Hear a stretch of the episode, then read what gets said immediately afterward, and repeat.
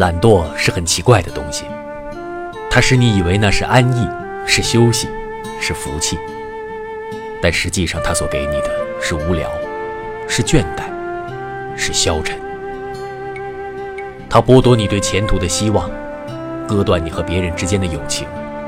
使你心胸日渐狭窄，对人生也越来越怀疑。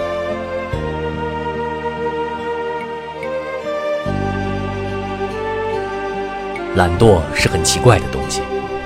它使你以为那是安逸，是休息，是福气，但实际上它所给你的是无聊，是倦怠，是消沉。